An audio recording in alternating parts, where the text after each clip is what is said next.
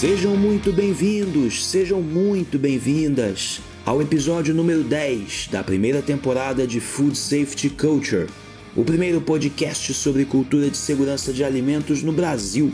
Eu sou Christian Rock e hoje é terça-feira, 20 de outubro de 2020.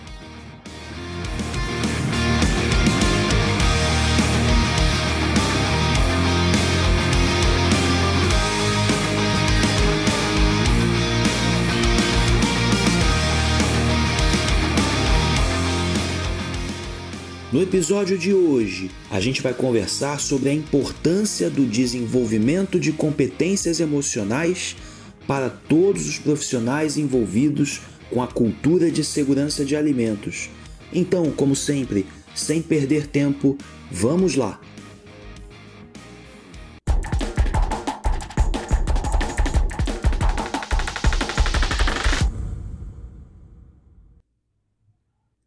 Bom, pessoal, em episódios anteriores a gente já falou bastante sobre as características do nosso trabalho, do profissional de segurança de alimentos, em particular do pessoal que trabalha com cultura de segurança de alimentos. A gente já falou de tudo aquilo que é positivo e de tudo aquilo que preocupa a gente nessa jornada. Acontece que, fundamentalmente, nós somos profissionais sobre os quais recaem altas expectativas, altas exigências por desempenho.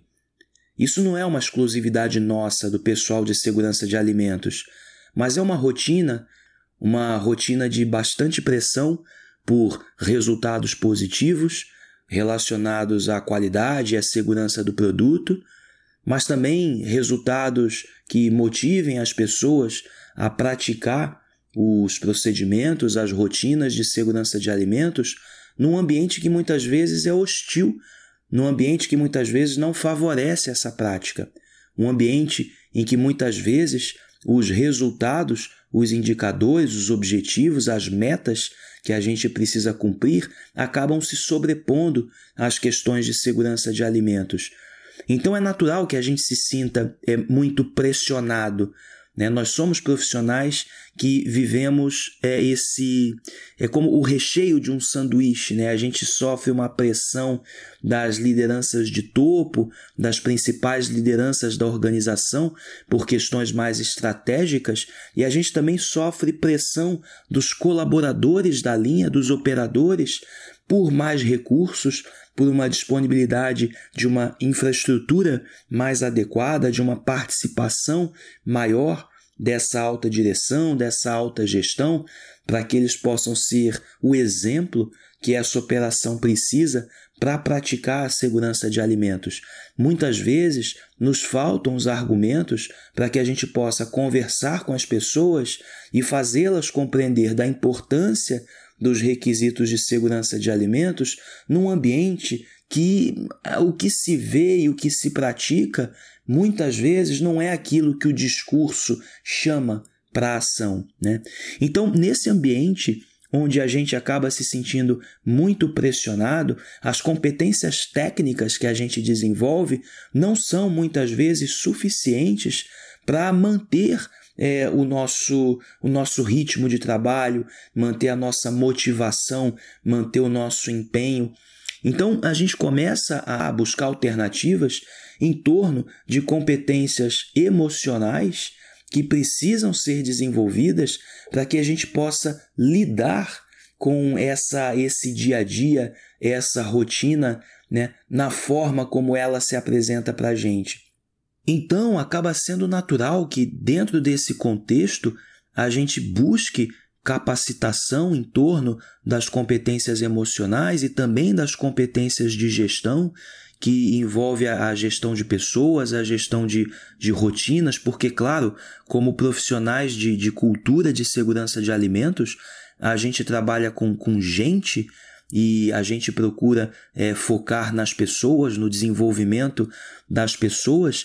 Então, as competências de gestão que envolvem manter a motivação dos times, distribuir as tarefas, né, as, as responsabilidades e as autoridades para o time e, e, as, e as competências ligadas à gestão de rotina para que a gente possa manter a organização das tarefas, a disciplina em relação à forma como eu coordeno essas atividades, e disciplina com, com horários, com participação de reunião, é, com é, é, coleta e gestão de informação, é, habilidades de, de, de, se comunicar, né?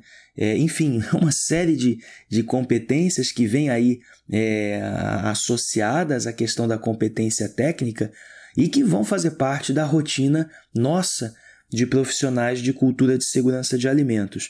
É, agora, é, é, é, natural que a gente procure apoio em quem de fato possa nos ajudar no desenvolvimento dessas competências emocionais. Eu falo do trabalho de profissionais que possam nos dar esse suporte para que a gente consiga progredir nesse sentido de sermos fortes emocionalmente. Né? É, muitas vezes, ou para muitos de nós, esse suporte é, não vai estar presente ou ele não, ele não vai, vai estar presente através das organizações, e aí é um trabalho de busca que fundamentalmente vai competir a cada um de nós, de, até por uma questão de sobrevivência nossa né, no ambiente de trabalho, é, sobrevivência é, inclusive da, com saúde mental, né, a nossa, preservando a nossa saúde emocional. E bom, é, para a gente correr atrás, a gente vai buscar profissionais da área que possam nos apoiar, mas também tem muita literatura boa à nossa disposição. É, a gente sempre tem a possibilidade do, do autoestudo para os profissionais que gostam de ler, e aí eu sempre recomendo a leitura é, sobre diversos temas, a, a leitura que não seja só a leitura técnica, né? Não adianta a gente se dedicar só às atualizações dos requisitos legais, dos requisitos normativos, se a gente não faz também outra leitura de suporte, né? Então a gente pode procurar no autoestudo muita informação boa é, para o desenvolvimento da nossa competência emocional. É, tem um livro em particular que me chama bastante atenção que trata a questão do, do coeficiente de positividade, que é a fração do tempo que eh, nós estamos pensando coisas positivas a respeito de nós mesmos. É, quem de nós aqui é, não enfrentou já um crítico interno muito forte, né? Que é aquela, aquela voz que existe dentro da gente que critica nosso trabalho, às vezes por questões, é, muitas vezes sem relevância, né? Mas é aquela voz que fica por trás da gente, nos dizendo todo o tempo que a gente deveria ter feito melhor, deveria ter feito de outro jeito, ou que a gente deveria ter se dedicado mais, a gente deveria ter colocado mais esforço nisso ou naquilo, né? É, esse crítico interno, muitas vezes, ele, ele toma conta da gente de, de tal forma que a gente não consegue mais se concentrar em tudo aquilo de positivo que existe sobre a gente, de tudo aquilo positivo que a gente alcançou. Esse é um cenário muito comum para nós, profissionais de segurança de alimentos, pelo excesso de, de cobrança que vem ou externa ou de nós mesmos em relação ao nosso desempenho no meio dessas cobranças, e a gente acaba não, não é, enxergando os avanços né, que pouco a pouco a gente conseguiu obter, né? É, nem que seja no nível do indivíduo, não necessariamente no nível da organização, mas quando a, a gente alcança um indivíduo, pois isso é, isso é, uma conquista muito grande que precisa ser, ser dada a relevância, precisa ser dada a importância, né?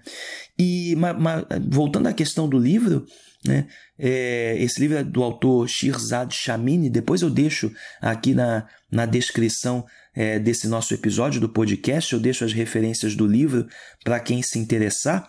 Então ele fala sobre esse crítico interno, esse mecanismo de, de crítica né, que existe em todos nós. Tá? Todos nós temos um crítico interno é, uns mais, outros menos, mas ele está presente é, em, em, todos nós. É importante a gente manter esses sabotadores sob controle, sobretudo também para a gente manter elevados é, níveis de energia. Né?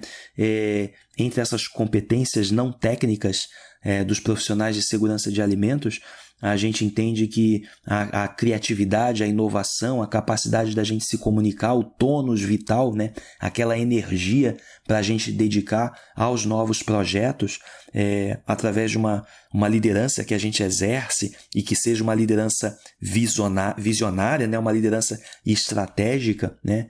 É, que enxergue além, é, nesse sentido, até para poder deixar que essas competências é, ajam sobre nós, a gente precisa manter o, os sabotadores sob controle, né? Então, é, eu até pretendo em outros episódios aqui do podcast trazer é, novos elementos é, de, de, de inteligência emocional, dessa parte da competência emocional, citando outros autores, mas a ideia fundamental do encontro de hoje com vocês é transmitir a vocês a questão da importância de nos mantermos sólidos e fortes emocionalmente e que para isso a gente precisa de uma ajuda profissional. A gente vai precisar de uma ajuda de quem possa de fato é, é conhecer, desvendar ali os mistérios é, da, da, nossa, da nossa mente e como ela pode nos sabotar é, para a gente reverter esses quadros que muitas vezes a gente se encontra de, de frustração, esses quadros é, que, que normalmente nos impedem de alcançar resultados excelentes e que são fundamentais para o desenvolvimento da cultura.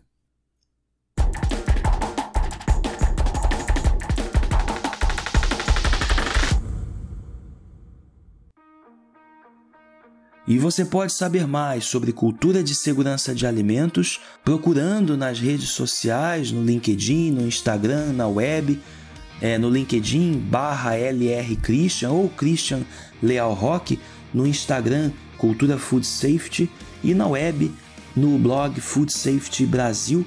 Alguns dos nossos episódios aqui viram temas que a gente discute por lá. A vocês, muito obrigado pela audiência fiel eu preciso agradecer as inúmeras mensagens que a gente vem recebendo e eu espero encontrá-los a cada 15 dias para discutir novos temas relevantes para todos nós que trabalhamos pela cultura de segurança de alimentos. Um grande abraço e até o próximo episódio.